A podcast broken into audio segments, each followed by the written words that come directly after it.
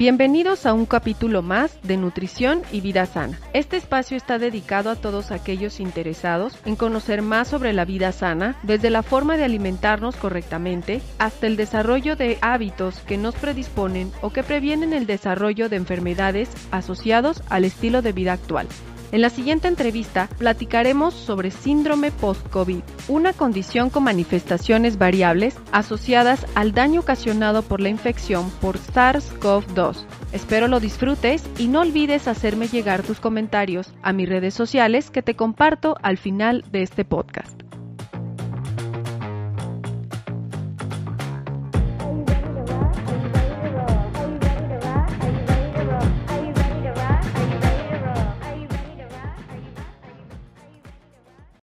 Hola a todos los que nos escuchan en otro episodio más de Nutrición y Vida Sana.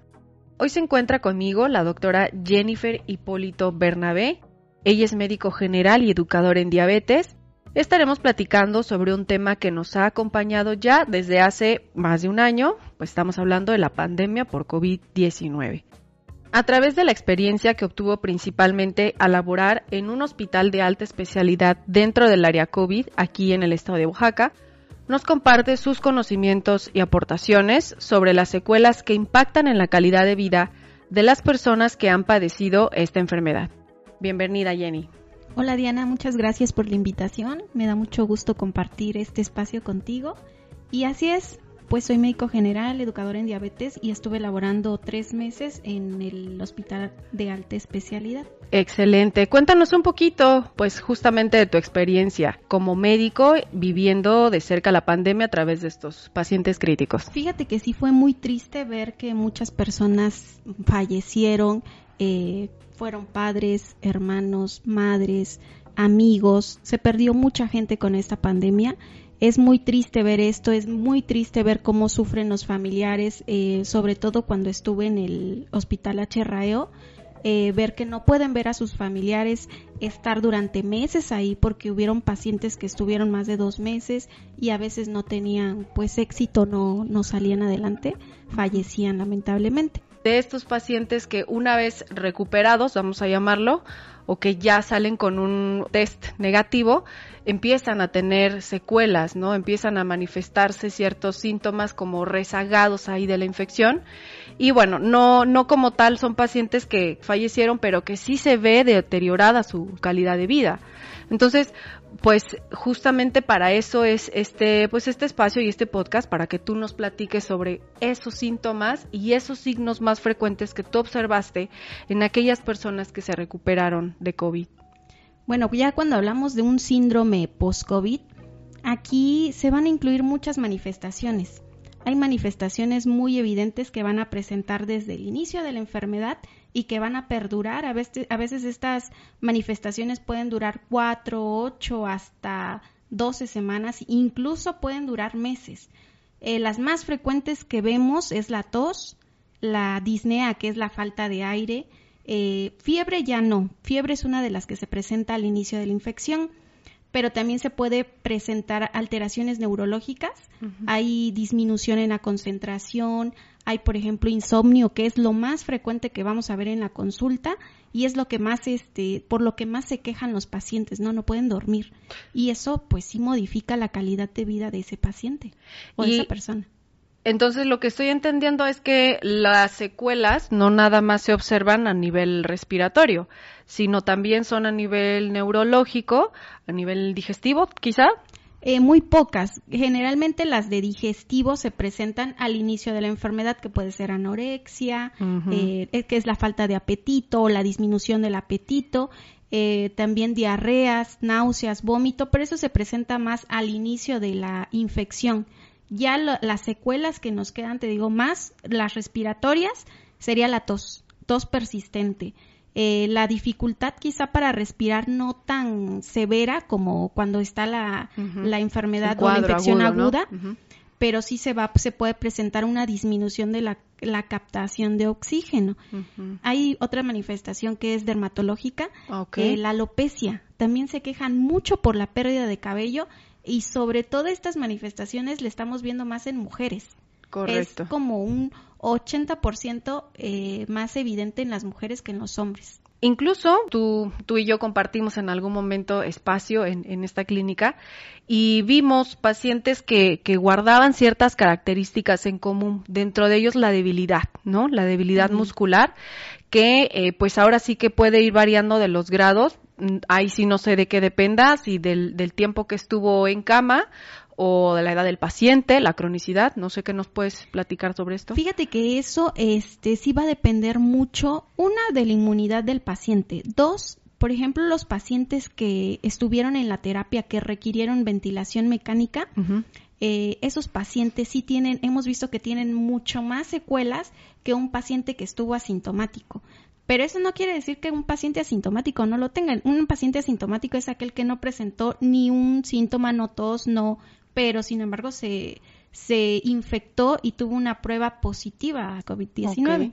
Eh, lo que vemos más en estos pacientes, dependiendo del tiempo que estuvieron en la terapia, sí presentan mucha debilidad muscular porque al estar acostados por un mes, dos meses, entonces hace que los músculos pues pierdan fuerza. Vimos también eh, la pérdida de peso increíble en un paciente que está postrado en la cama, a pesar de la nutrición, ahí se hay nutrición parenteral, así le llamamos una nutrición que es asistida.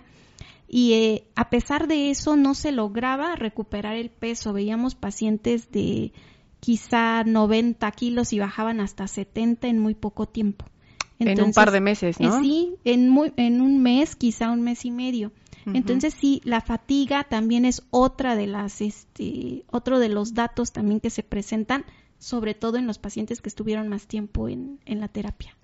Esto, esto que comentas también es eh, pues bastante interesante recalcarlo, sobre todo la pérdida de peso tan acentuada en los pacientes. Cualquiera pensaría, bueno, pues a lo mejor si pesaba 90 kilos y quedó en 70, pues qué bien, ¿no? Pero realmente lo que se pierde ahí, gran parte de ese peso que se ha perdido es de masa muscular. Así es que pues a final de cuentas es tejido metabólicamente activo. O sea, nosotros tenemos que empezar a reconocer ya el músculo pues si no bien como un órgano, pero como una parte de nuestro cuerpo que tiene mucha implicación sobre nuestro control metabólico, glucosa, triglicéridos, colesterol, incluso hasta la presión arterial, la cantidad de minerales que se mueve adentro de nuestro cuerpo. Entonces imagínate una pérdida de ese tamaño en tan poco tiempo, pues justamente por eso es que los pacientes, ¿no? Quedan con, con esta condición tan, tan deteriorada. Y pues tú, ahora sí que lo estuviste viendo de, de cerca, ¿De qué depende la, evolución de esta condición? Primero va a depender de los pacientes que sí presentaron manifestaciones del tratamiento oportuno. Ya. Una va a ser eh, igual, también hemos visto, hay algunos artículos que nos hablan sobre la suplementación, por ejemplo, de la vitamina D, que es una de las más importantes y se vio que aquellos pacientes o personas que, infectadas que tenían una deficiencia en esa vitamina presentaban mayores síntomas o más agravamiento de, de la enfermedad. Sí, es algo curioso. Fíjate que a raíz de la, de la pandemia, como bien lo dices, se acentúa, ¿no? Más eh, el tema de la vitamina D, todo el mundo empieza a hablar de ello, pero tú cuando ya lo, lo sitúas a, nivel médico dices, sí, hay relación de una deficiencia de vitamina D por la, la cronicidad, ¿no? O qué, qué tan agudo se puede volver el, el cuadro, o qué tan fácil o difícil puede ser la recuperación de estos pacientes, sobre todo por la íntima relación que hay con el sistema inmunológico, ¿no? Y la vitamina D. Así es. Correcto. Y pues bueno, ¿cuánto tiempo, hasta cuánto tiempo pueden perdurar estos síntomas? Mira, eh, no hay una guía como tal porque eh, esto está basado más en la experiencia de los médicos que han vivido de cerca eh, los, con los pacientes con, infectados por COVID. Entonces, ahí no, no tenemos un, un, tiempo determinado, pero sí va a variar. se dice que pueden durar cuatro semanas, otros que 8 hasta 12 semanas, pero hemos visto que algunos síntomas pueden perdurar hasta meses. Por ejemplo, el, la fatiga puede durar quizá hasta seis meses o pueden tardar un año en recuperarse esos pacientes. Su total condición. Así es. Y esto creo que sí va a depender mucho de la inmunidad de cada paciente y de cómo vivió la enfermedad, las manifestaciones que tuvo y también los tratamientos, ¿no? Porque tú sabes que casi al inicio todos eh, presentaban una prueba positiva y era todos los medicamentos, a veces sin necesitarlos. El bombardeo, sí. Exactamente. O sea que eh, incluso ¿Puede haber tenido una implicación el tipo de tratamiento que se escogió al inicio con la evolución de la, vamos a llamarlo, de la recuperación del síndrome post-COVID? Bueno, ahí no tanto, pero te digo, mira, eh, muchos eh, pensaron, atacamos de una vez, por ejemplo, manejo de esteroides en un paciente que estaba asintomático. Incluso se trataron pacientes sin síntomas y les dieron todo, antibióticos, esteroides. Entonces, eso yo creo que también en los pacientes infectados que se agravaron fue iniciarles antes el tratamiento de realmente requerirlo. O sea que en lugar a lo mejor de promover el fortalecimiento del sistema inmunológico, muy probablemente lo, lo suprimieron. ¿Pudo haber eh, sido el caso? Por en los esteroides yo creo que sí. Ya. ¿Y en qué grupos has observado que se han, pues esto, ¿no? Que se han observado más las manifestaciones? ¿En qué grupos de, edad? De edad eh, de 40 a 60 años más. Ya, ya de igual, sí que de, etapa productiva y aparte de adulto mayor. ¿Has observado algo de esto en niños, en adolescentes, este síndrome? Fíjate que no, no he tenido experiencia en niños, casi no es En ellos he, leído un poco a través de la literatura que se han observado más las manifestaciones cutáneas, ¿es correcto? Es, las dermatológicas sí. Por ejemplo, urticarias. Ya. Urticarias es la manifestación más, más evidente en los niños. Bien. En, en este caso, tú estás hablando de los diferentes síntomas, de los diferentes signos. ¿Qué has observado que sirve, digamos que como tratamiento? Quizá no me vas a hablar de los medicamentos y tal, pero ¿qué estrategias se han utilizado para apoyarle a estos pacientes y poder eh, pues superar este cuadro? Pues primero es en aquellos pacientes que tienen insomnio, que están ansiosos, mejorar eso, eh, darles medicamentos que que les puedan ayudar a dormir. Eh, en este caso sí se pueden utilizar benzodiazepinas, hay algunos otros medicamentos naturistas que también puedes ocupar y se ha visto que funcionan bastante bien. El melatonina también se ha utilizado como inductor del sueño eh, pues eso es más, y te digo, sobre todo la suplementación con vitamina D que se va para todos. Claro, o sea, es, o sea, la suplementación con vitamina D en estos pacientes es, tengan o no una prueba de, de 25 hidroxivitamina D para conocer sus niveles séricos de vitamina D. Sí, aunque no tengan la prueba, tú este, envías la vitamina D y posteriormente pides los estudios para determinar los niveles y como sabemos estos niveles deben de estar por arriba de 30. Así es. En el caso, por ejemplo, aquellos pacientes que tuvieron dificultad para realizar otra vez una, una correcta movilidad, que pudieran realizar sus actividades como lo venían haciendo antes, ¿qué tipo de pues de estrategia o, o, de qué otros especialistas se hacen ustedes eh, apoyo para, para poder sacar estos casos? Fíjate que los fisioterapeutas o los rehabilitadores también van a tener un papel muy importante en, en estos, en tratar estos síntomas post-COVID, porque ellos son quienes les van a ayudar más a hacer los movimientos, porque te digo, la fatiga sobre todo y la debilidad muscular que hay en muchos, nos tocó ver a un paciente de 40 años que no se podía, en realidad no se podía amarrar la agujeta. O sea, era tanto la, debilidad, que no podía, no podía. Híjole, entonces en este caso, por ejemplo, estos pacientes, ¿qué, qué tiempo más o menos puede llevar eh, o les puede tomar recuperar esta, pues esta fuerza, ¿no? Que, han perdido. ¿Has observado más o menos cómo evoluciona un caso de estos? Mm, hemos visto algunos, por ejemplo, un paciente que estuvo en la terapia tardó como dos meses más o menos en caminar un poquito más rápido, pero empezó con su andadera después poco a poco él solo y ya después de dos meses ya pudo caminar mejor. Bien. En el caso de aquellos pacientes que, que sufrieron, por ejemplo, la, la, disnea, ¿no? Que es esta dificultad para respirar, estamos hablando incluso de una rehabilitación cardiopulmonar, creo que la llaman así, es, ¿no? Sí, así es. Eh, este, bueno, ahora sí que esta estrategia de, de quién es, ¿no? Labor fisioterapeutas. Igual, ellos son los que nos apoyan a darles esa rehabilitación a los pacientes. Entonces sí, los fisioterapeutas en este momento son la clave, ¿no? para mejorar esos síntomas, sobre todo los respiratorios. Y pues bueno, los que nos han seguido en este, en, los episodios anteriores de, nutrición y vida sana, sabrán que ya, ya tuvimos en ocasiones anteriores una entrevista con, con Roberto, que es fisioterapeuta, y pues bueno, hablamos de la importancia que, que tiene llevar eh, pues un manejo correcto de, de aquellas personas que han sufrido lesiones, pero ahora, en este caso, con el tema de la pandemia, para aquellos que tuvieron COVID-19, pues lo importante que es acudir con un fisioterapeuta para pues tener una mejor, un mejor éxito, ¿no? De recuperación. Por último, esta parte del tema dermatológico, porque honestamente yo no había escuchado a aquellas personas que, que, pues, que han tenido secuelas como alopecia, ¿no? Como la pérdida de pelo, de cabello, ¿no? La forma correcta. Entonces, cuéntanos en estos casos qué, pues, qué, qué sugieren hacer o qué estrategias se utilizan.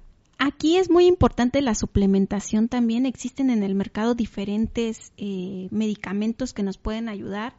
Por ejemplo, eh, está un medicamento que se llama Pantogar, es excelente para tratar la, pérdida de cabello, y también el Aminoterm. Son dos medicamentos que estamos ocupando para esa, para esa, este, esa, pérdida. Sí.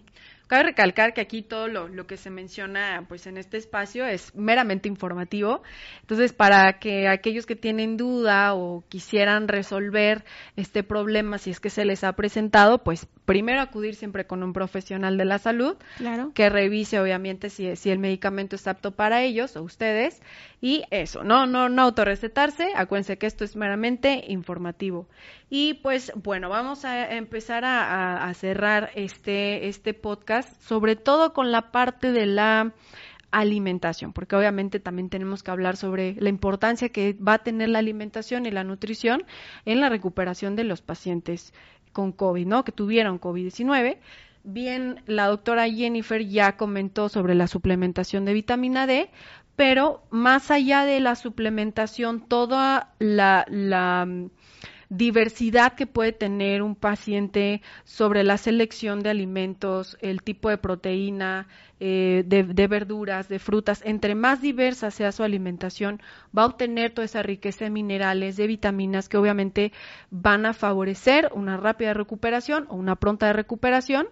Y qué mejor que vaya acompañado pues de la valoración previa, ¿no? De un nutriólogo o nutrióloga para que se sepan estas personas que están recuperándose cuál es la porción, el requerimiento, sobre todo proteico, a lo mejor si es necesario hacer un cálculo, que es óptimo para esa persona. Nosotros estamos hablando de que muchas de estas personas perdieron mucha masa muscular.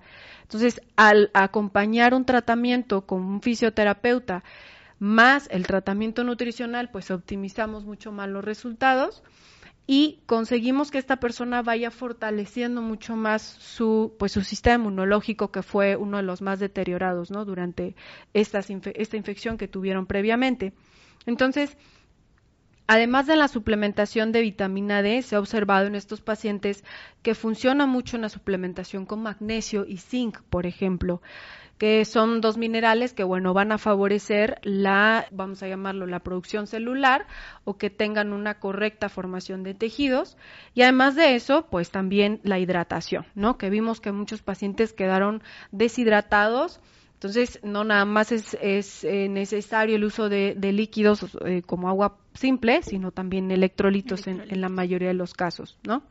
Y el tema de la microbiota, que ya he hecho anteriormente un podcast acerca de eso, cubre otra vez una, un papel fundamental la microbiota intestinal en estos pacientes, porque pues es la primera barrera de defensa, ¿no? La microbiota intestinal. Entonces es importante que eh, nuevamente acudan a valoración con el, con el nutriólogo o el médico y se les pueda proporcionar cepas adecuadas de, de, estos probióticos para que sepamos cuál es lo más apto para ustedes si aún no han escuchado el podcast, los invito a que lo hagan. Ahí es donde abordo un poquito más sobre el tema de los probióticos les recuerdo que cada uno de las cepas de los diferentes probióticos pues buscan un fin específico. Por ejemplo, hay algunas cepas de probióticos que se utilizan más para el fortalecimiento de, eh, del sistema respiratorio, otros del sistema digestivo, otros para el control a lo mejor más metabólico. Entonces, repito, la microbiota intestinal aquí va a jugar un papel fundamental antes, durante y después de la infección por COVID-19. Y pues bueno, pues prácticamente ya estamos llegando al final de este podcast. Jennifer, me dio muchísimo gusto tenerte aquí. Teníamos ya muchísimo tiempo planeando esta, esta entrevista, ¿no? Claro que sí, Diana. A mí me dio más compartir este espacio contigo. Excelente. Nuevamente, muchísimas gracias a todos los que nos han acompañado en esta charla. Yo soy Diana Ortiz. Les recuerdo mis redes sociales, Diana Ortiz Nutrióloga en Facebook y arroba dianaortiz.nutrióloga en Instagram. De cualquier manera, les dejaré en la descripción de este episodio mis redes sociales. Gracias nuevamente y nos escuchamos la siguiente semana con más temas de interés. Hasta pronto.